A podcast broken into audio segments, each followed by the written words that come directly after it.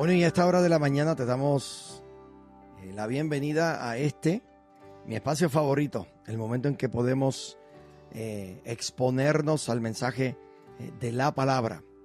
Un gran privilegio, el que el Señor nos regala a nosotros como sus hijos. Y en el día de hoy quiero compartir contigo uno de esos salmos que no me canso de visitarlo una y otra vez.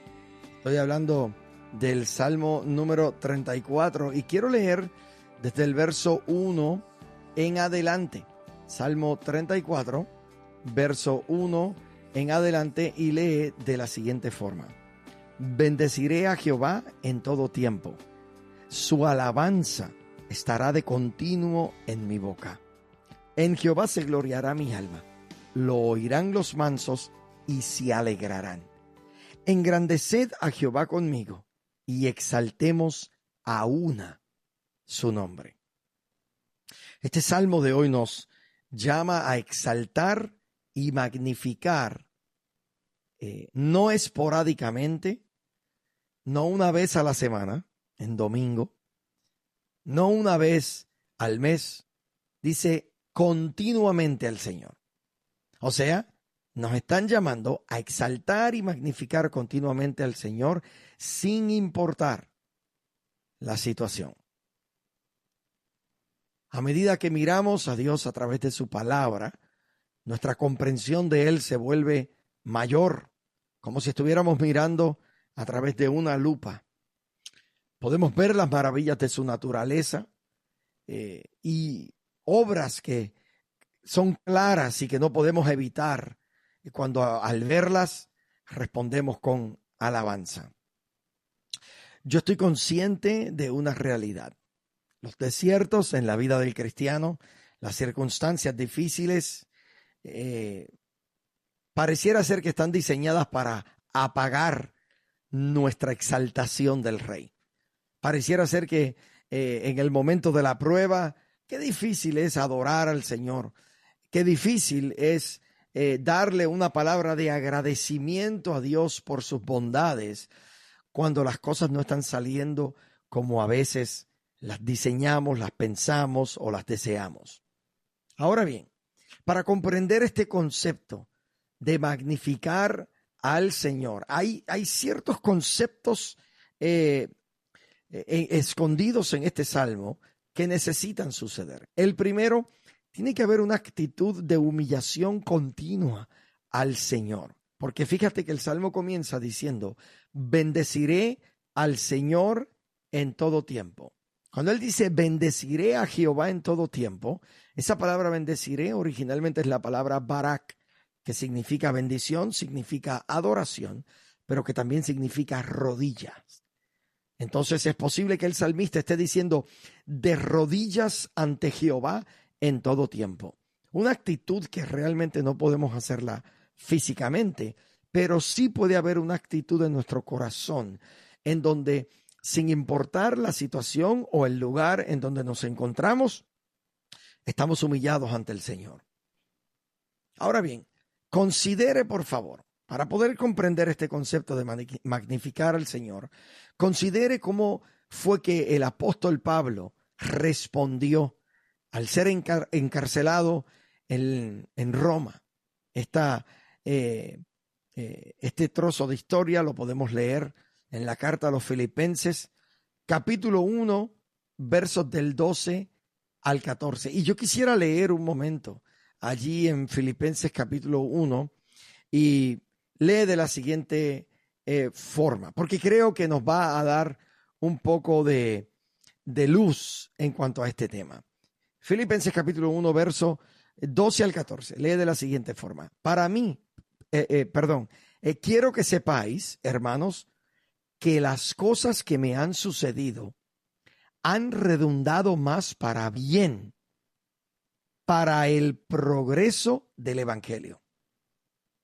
De tal manera que mis prisiones se han hecho patentes en Cristo, en todo el pretorio y todo lo demás y la mayoría de los hermanos cobrando ánimo en el Señor con mis prisiones se atreven mucho más a hablar la palabra sin temor. Fíjate qué interesante lo que está diciendo el apóstol Pablo, que todas las cosas que a él le han sucedido, y evidentemente está incluida ahí toda circunstancia difícil, toda situación donde su fe fue puesta a prueba, todo rechazo, toda ira, toda confusión. Él dice, todo eso ha redundado más bien para el progreso del Evangelio.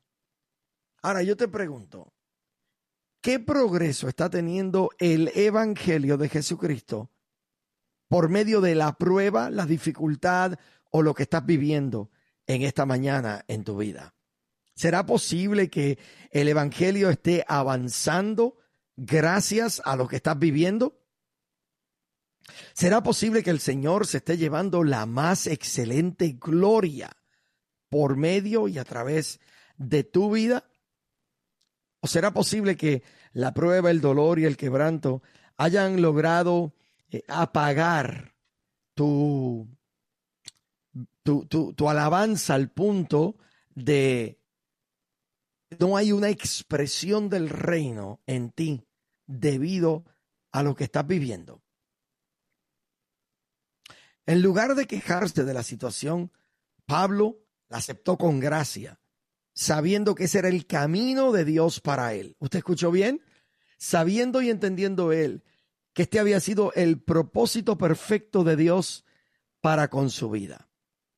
A pesar de todo, siguió alabando y exaltando a Jesucristo. Y aunque Pablo no podía predicar ni fundar iglesias como antes, el Señor abrió una nueva forma de servir el ministerio en la prisión y la correspondencia escrita que finalmente terminó siendo nuestro Nuevo Testamento. Mira qué interesante. Físicamente Pablo fue encarcelado. Físicamente fue puesto en un lugar en donde su libertad había sido restringida a un cubículo, a un lugar muy pequeño.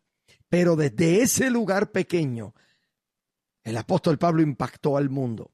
Desde aquel lugar, ¿quién habría de pensar que de allí habrían de salir escritos que habrían de bendecir a miles de millones de personas a lo largo de la historia de la humanidad?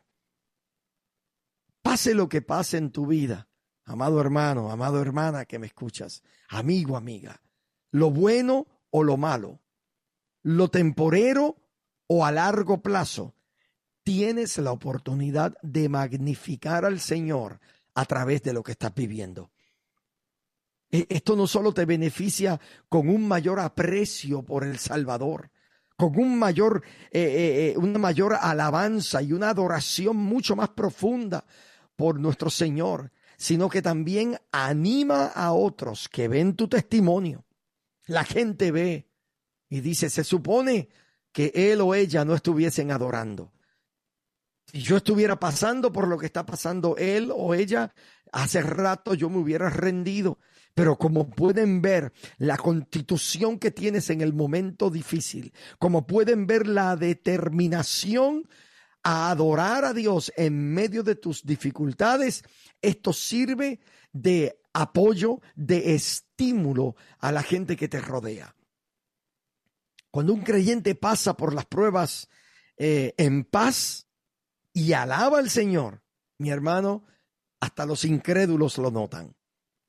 Cuando un creyente está pasando por valles de sombras y de muerte, mi hermano, el hecho de que tú estés andando en paz por este valle va a hablar muchísimo de ti.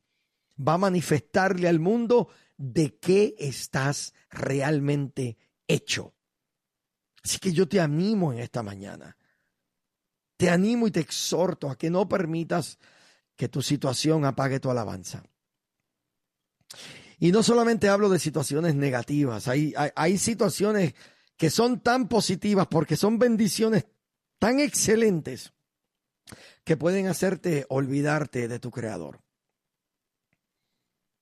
El escritor sagrado en un momento dijo, no, no me bendigas tanto como para que me olvides de ti pero no me des tampoco para que no vaya a caer en el error de maldecirte. ¿Por qué? Él estaba hablando de los dos extremos. La necesidad puede hacernos dudar de Dios. La abundancia amenaza con que nos olvidemos de Él. Oremos al Señor para que cumpla lo que la palabra dice, que de todo lo que necesitemos no nos falte nada. El salmista lo dijo en el Salmo 23, el Señor es mi pastor, Jehová es mi pastor, nada me faltará. ¿Lo puedes creer en esta mañana conmigo? ¿Será posible que puedas declarar esta palabra de fe en este día? Señor, gracias porque de todo lo que necesito estoy provisto. Tú has prometido en tu palabra que eres mi Jehová Jireh, tú eres mi proveedor. Oro al Señor en esta mañana para que Él se convierta en el motivo, la razón y el porqué de tu alabanza. Que tu adoración en esta mañana esté centrada en el Dios que te salvó. Que tu alabanza en este día esté centrada en Él y no basada en circunstancias, no basada en los problemas y tampoco basada en los éxitos. Que tu alabanza sea para Él por quien Él es en tu vida. Adórale en este día. Exáltale. Declara esta palabra de fe conmigo. Seamos gente comprometida a adorar a Dios, a bendecir a Dios. Como dice el salmista, en todo tiempo su alabanza estará de continuo en mi boca.